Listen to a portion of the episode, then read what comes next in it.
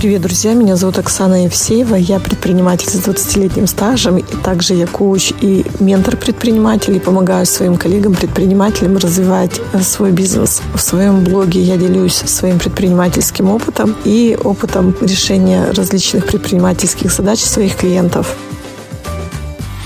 Хобби и бизнес – это скорее какая-то мыслительная установка про то, что то дело, которым я занимаюсь, оно должно удовлетворять большому количеству требований или включать в себя большое количество возможностей. Это должно мне нравиться, я должен любить свое дело и с увлечением этим заниматься и гореть этим. Это должно соответствовать моим внутренним ценностям, да, и не просто там на уровне таких общечеловеческих, глобальных. Если там не пропагандирую войну, не продаю алкоголь несовершеннолетним, не торгую наркотиками, это даже не не про это. Это про какие-то более такие индивидуализированные внутренние ценности. Мое дело должно совпадать, то, что я делаю, или соответствовать тем ценностям, которые я несу в себе глубоко внутри. Я должен в результате того, чем занимаюсь, развиваться, постоянно совершенствоваться, ну, что-то там меня должно драйвить и много-много чего другого. И как будто бы в точке бизнеса или в точке работы в найме пересекается очень много требований и большое количество ожиданий. И по факту, когда мы в процессе осуществления своей предпринимательской деятельности сталкиваемся с какими-то дилеммами, которые не соответствуют всем тем требованиям, которые мы предъявляем к бизнесу, мы начинаем останавливаться, сомневаться и думать о том, какое решение будет правильным. Но не хочется говорить на кейсах. Надеюсь, ребята на меня не обидятся, если я расскажу про то, что люди, занимающиеся медийным бизнесом, бизнесом и помогающие другим людям, бизнесам и брендам продвигаться в социальных медиа, ну, например, не берут в работу предпринимателей, услуги которых не соответствуют их представлениям о том, нормально это или ненормально. И, например, астропсихолог – это ненормально, на взгляд моих клиентов. А кто-то, кто говорит о экологичном э, отношении к мусору, да, и о раздельном сборе мусора будет окей. И когда я к бизнесу подхожу с этой точки зрения, то тогда задачу поиска клиентов и зарабатывания денег делаю для себя очень сложной сложной и часто сложно выполнимой. И еще один такой нюанс, который мы все время упускаем. Когда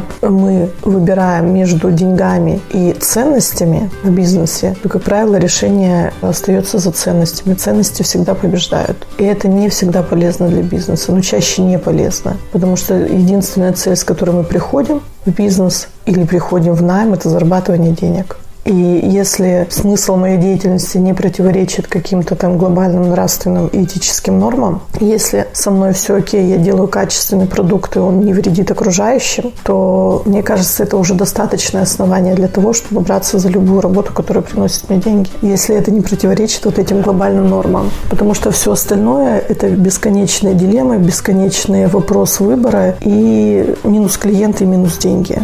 Вот мне кажется, это такая достаточно тонкая штука, которую было бы хорошо понимать. Потому что нет плохих или хороших бизнесов. Или если человек чем-то увлеченно занимается и свято верит в то, что это приносит пользу людям, ну какие у меня основания судить, хорошо это или плохо. У каждого есть своя аудитория, тем более в наши смутные времена астрологи, провидцы, экстрасенсы, да, те, кто могут хоть что-то сказать о том, что будет в будущем, но это прям must-have для многих людей. Поэтому, пожалуйста, добрый путь.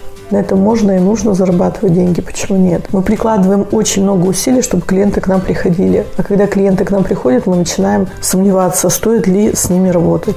Но деньги не пахнут. Они на самом деле не пахнут. Они же деньги.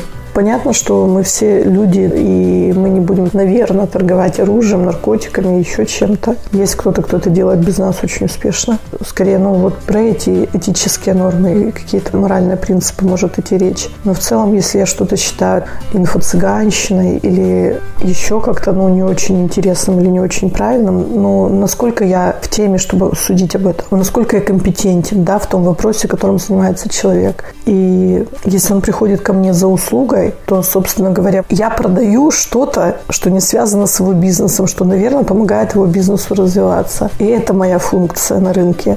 Не судить, а не говорить, вот это хорошо, это плохо, это мне нравится, это не нравится. И это очень часто случается. Это не такая редкая вещь, как кажется, потому что мы очень много вкладываем в понятие бизнеса. И нам хочется, чтобы в идеале все соответствовало тем ожиданиям или тем смыслам, которые мы в это вкладываем. И по факту мы просто зарабатываем деньги. И когда мы это понимаем, то тогда становится немножко проще, если это не торговля наркотиками. Да, для души.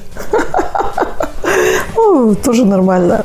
Но у нас есть эти части, важные для нас, да, когда нам хочется, как любому социальному думающему существу, реализовываться как личность, что-то привнести в мир, что этот мир сделает лучше. И если это наши продукты, это прекрасно. Но если из наших продуктов, из наших товаров, из нашего бизнеса делать как самоцель, это непременно должно быть так. Это достаточно осложняет историю развития бизнеса. Поэтому, если вспомнить историю меценатов, большие промышленники, предприниматели, которые существовали в нашей России до революции, но никогда ничего не перемешивалось с бизнесом. Были промышленные предприятия, были картинные галереи, были заводы, газеты и пароходы, были большие больницы, которые существуют до сегодняшнего времени, да, которые лечили всех людей вне зависимости от их социального статуса. Можно взять свежее, это Галицкий со своим парком в Краснодаре. Человек занимается ритейлом. В ритейле он благотворительностью не занимается. Я не слышала таких историй. В ритейле он зарабатывает деньги. Там все продается, на что есть спрос. Но при этом те деньги, которые он заработал, часть из них он пускает на развитие детского футбола, на строительство каких-то инфраструктурных сооружений в городах и, в общем, приносит тем самым пользу. Не знаю, убедила ли я вас, но, в общем, пишите, если что, в комментариях.